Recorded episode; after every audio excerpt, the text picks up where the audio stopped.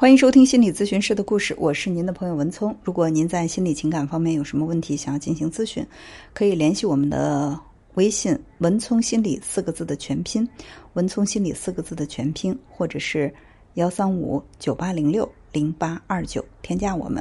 那么在今天呢，和大家分享的这个案例呢，是一位三十五岁的来访者的求助，他咨询的是他和父母之间的关系，确切的说呢，是和养父母之间的这种关系。他说，很早呢，他就知道自己是抱养的孩子，所以呢，和父母之间的关系一直都特别的微妙，好像是隔着一层纱一样，没有办法像亲生孩子和父母的感情那么的单纯和纯粹。我问来访者是怎么得知自己的身世的，他说，从记事开始呢，他就是和养父母一起生活的，从来没有怀疑过自己和父母的血缘关系，父母都是知识分子，家境不错，只有他这么一个孩子，也算是成长的比较富足。但是他一直和父母有距离感，或者说呢是父母对他不够亲密。在小学毕业的那年暑假，奶奶到他们家来做客，和妈妈之间不知道因为什么事儿有了冲突，两个人吵了起来。奶奶就当众揭开了一个秘密，说这个妈妈呢不会生孩子，所以呢是妈妈从自己娘家那边的亲戚当中抱养来了他。奶奶说。抱养的就是抱养的，长大了也不会孝顺你，你何必拖累我儿子连个亲生骨肉都没有呢？那次婆媳矛盾闹得非常大，从婆媳矛盾上升到家庭混战，以至于养父母到了要离婚的地步。其实长大之后呢，来访者想明白了一个问题：婆媳矛盾只是一个由头或者是一个导火索。奶奶一直希望父母离婚，爸爸能够找到一个会生孩子的再结婚。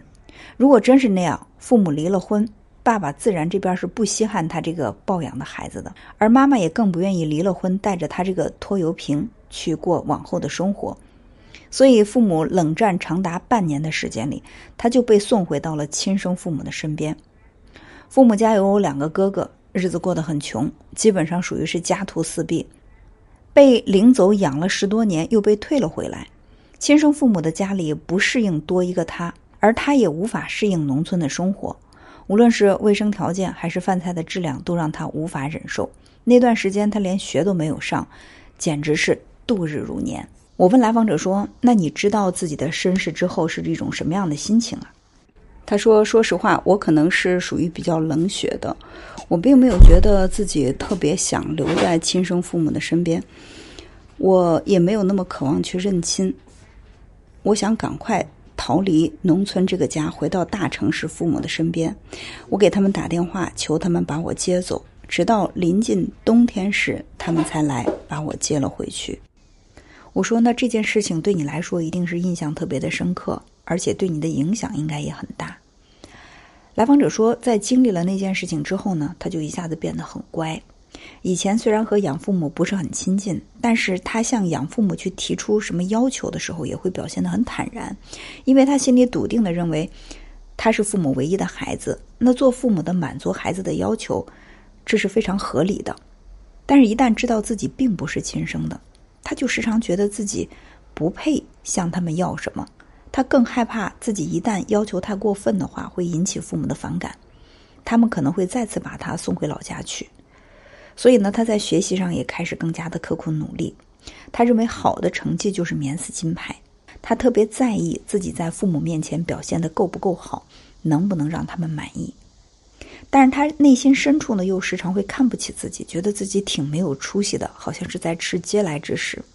他也很想满怀骨气的对父母说：“我要去找我亲生父母，你送我走吧。”但是想想要回到那个农村的环境里去生活，他就立刻觉得自己气短了。就这样一路求学工作，来访者呢特别习惯的做每一件事情之前，都在心里思忖一下，父母会不会喜欢他这么做。他几乎是所有的一切都按照父母的期待来的。父母想让他留在身边，他就在家乡工作；父母追求稳妥，他就考事业编制。他发现父母呢也是缺少安全感的人，他们在外人面前会表现的特别的谨慎小心。有一次呢，来访者在小区里看到几个孩子在去折这个刚刚开的这个桃花，而且把这些树枝折下来之后呢，就扔在地上。他就拍了一张图发到这个业主群里，说这是谁家的孩子，要好好管教管教，不要随便的破坏花草树木。没想到妈妈看到这个图之后呢，就打电话把他大骂了一顿，说他多管闲事儿，公然的曝光别人家的孩子，要被很多人记恨。甚至呢，说要找照片当中他们认识的一个孩子的父母去当面向人家解释，向人家道歉。日常里很小的一件事情，父母都要纠结商量很长时间，害怕有什么考虑不周全的地方。来访者的养父母还特别喜欢买房，这在他的眼中也是缺少安全感的一种表现。来访者结婚的时候想自己买套房子，但是呢，父母严厉的制止说。我们名下有三四套房子，以后全都是你的。你现在还要买什么房子呢？来访者转念一想，也对，有现成的房子住，何必要背负那么沉重的房贷呢？于是他就住进了父母的一套三居室里。在装修房子的时候，父母参与了很多意见，明确表示这套房子要给他们老两口留上一间卧室。那这个卧室要完全按照他们喜欢的风格来装修，哪怕跟整套房子的这个风格完全不搭呢？来访者想，这套房子离父母家的距离也就是不到四公里，他们完全没有必要在这儿再留一间房子。但是他觉得自己不能说什么，因为房子本身就是父母的，他没有资格不让人家给自己留一间卧室。房子装修好之后呢，父母就拿了一套钥匙，说来就来，提前也不打招呼，让他和妻子一点私密的感觉都没有，非常的别扭。时间长了，妻子就有意见了。他还要去安慰妻子，所以感到特别的累。来访者的孩子出生的时候呢，他的母亲刚刚退休，爸爸也基本上处在一种半退休的状态。他本以为父母会帮忙照顾孩子，但是妻子怀孕的时候，父母就明确的表示：“你们的孩子，你们自己管，我们要好好的去享受退休的生活，不会帮你看孩子的。”来访者觉得，就算不是亲生的，也没有必要这么着急的划清界限。他总有一种心很凉的感觉，而且父母呢也确实是说到做到。退休之后呢，就四处穷游，吃各种保健品，锻炼身体，大有一种向来访者宣誓：“我们要把身体养得棒棒的，以后能不靠你就不靠你”这样的感觉。但是呢，他们对来访者的生活却过度的参与，经常指手画脚的，只要有不同意见，就要按照老两口的意思来，没有半点商量的余地。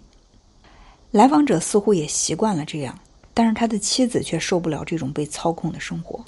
终有一天呢，因为孩子的教育问题，来访者的妻子就和父母顶了起来。这下惹怒了二老，不管不顾的当着孩子的面对他们夫妻俩破口大骂，说房子是我们的，不想住你们就滚。妻子呢气不过，收拾了东西，立刻带着孩子搬回娘家了。剩下来访者不知道该怎么来收场。来访者说，妻子也并不是不通情达理的人。他对来访者也表示理解，但是却没有办法融入这样的家庭。来访者说：“其实我这个养母呢，也是从小丧母。我姥爷后来娶了我现在的姥姥，我妈妈和我姥姥的关系也很差，所以呢，他才会是现在这个样子。因为他没有被母亲爱过，也不会爱孩子，更何况这个孩子还跟他没有血缘关系。我有时候也挺同情他的。”妈妈不是亲生的，孩子也不是亲生的，所以就是他没有这种血缘关系的链接，他就会觉得很孤独吧。我说你能够换位思考，对他表示理解非常好，但是理解不是认同，也不是服从，你目前的问题还是要解决的。来访者说，那次大闹了之后呢，我父母就跟我谈了一次，动之以情，晓之以理，一个中心思想就是，如果我听他们的话。他们就把一切都留给我，我感觉他们就是拿房产啊、财产啊这些控制我，但是我也是一个人，我现在也有自己的家，我不可能做到让他们完全满意。我说你说的对呀，无论你怎么做，都不可能完全踏在他们给你踩好的脚印上，一点差池都没有。更何况你现在的身份不仅仅是他们的儿子，你还是丈夫，是父亲，你怎么可能完全按他们的要求去做呢？来访者说：“我觉得我是一个没有出息的人，你说的这些我早就明白，但是我就没有办法去摆脱他们的这种控制欲。我发现他们就像如来佛一样，我逃不出他们的手掌心。”我说：“那是因为他们的手掌心里有你想吃的桃子吗？”来访者说：“其实不完全是，他们拿房子啊、财产这些诱惑我，我现在是越来越不为心动了。我年纪轻轻的，什么不可以自己奋斗呢？我也没打算就这么啃老。但是呢，那次他们把我送回老家的事儿，给我留下的印象太深刻了。从那以后，好像服从他们、听他们的话成了一种习惯，一种条件反射。还有另外的一个原因呢，就是我也觉得他们挺可怜的。他们越是强调不打算依靠我养老，越说明他们害怕老了以后我不管他们。他们对健康关注到了极致，身体上的一点风吹草动都吓得不得了。前段时间我出差去了西安，当时西安有疫情，回来呢我做了好几轮核酸，也已经居家隔离了十几天，他们还是防我像防贼一样。我去给他们送过一次东西。他们就说我是在故意传播病毒。他们真的老了，不管他们怎么控制我，不管我多么听话，他们还是没有把我当亲儿子看。所以说他们的表现，我是一半觉得心凉，另外一半我觉得心酸。我挺可怜他们的，也不想太过于和他们对着干，那样会让他们更不踏实。所以我今天咨询呢，就是想问一下，我怎么样才能够让他们有安全感？我说。非常理解你的心情，但是理性的讲，我没有办法和你去探讨如何让一个完全没有参与咨询的人建立安全感。你做咨询，我们解决的就是你的问题，而不是他们的问题。来访者说：“但我觉得这些问题是相关联的，他们有安全感了，就不会对我有那么强的控制欲了，那我也就舒服一点了，我的问题就得到解决了。”我说：“其实你刚才也说了，不管你怎么听话。”他们都没有办法完全对你放心，所以他们的安全感和你的行为关联好像不是特别大。你还提到了一点，就是他们想拿房子控制你，你也越来越不动心了。那你为什么不独立买房子呢？来访者说：“如果我买了房子，他们会不会觉得我更加难以控制了？”我说：“那你是想被他们控制吗？还是说你想通过表现的能被他们控制来给他们带来安全感？”来访者说：“有点这个意思，因为我用我和爱人的公积金买房，并不是什么困难的事情。但是呢，这样会不会让他们觉得我彻底失控了？我之前跟你提过，当我知道自己不是亲生儿子，我心里对他们是有亏欠感的。毕竟，如果不是他们，我可能就是个农村小伙，有可能像两个哥哥一样，中学就辍学不上了。虽然他们对我说不上特别好，但是起码不坏吧。”我说我很欣赏你的这份感恩之心。关于这个问题呢，我们可以换一个角度来破题。你现在不买房、不独立、对父母孝敬，你以为这样是给他们安全感？但是他们会觉得，你之所以这么顺从他们，是奔着他们的财产来的。如果你买了房，你独立了，你依然对他们很孝敬、很关怀，那这样他们会不会觉得你更加有诚意呢？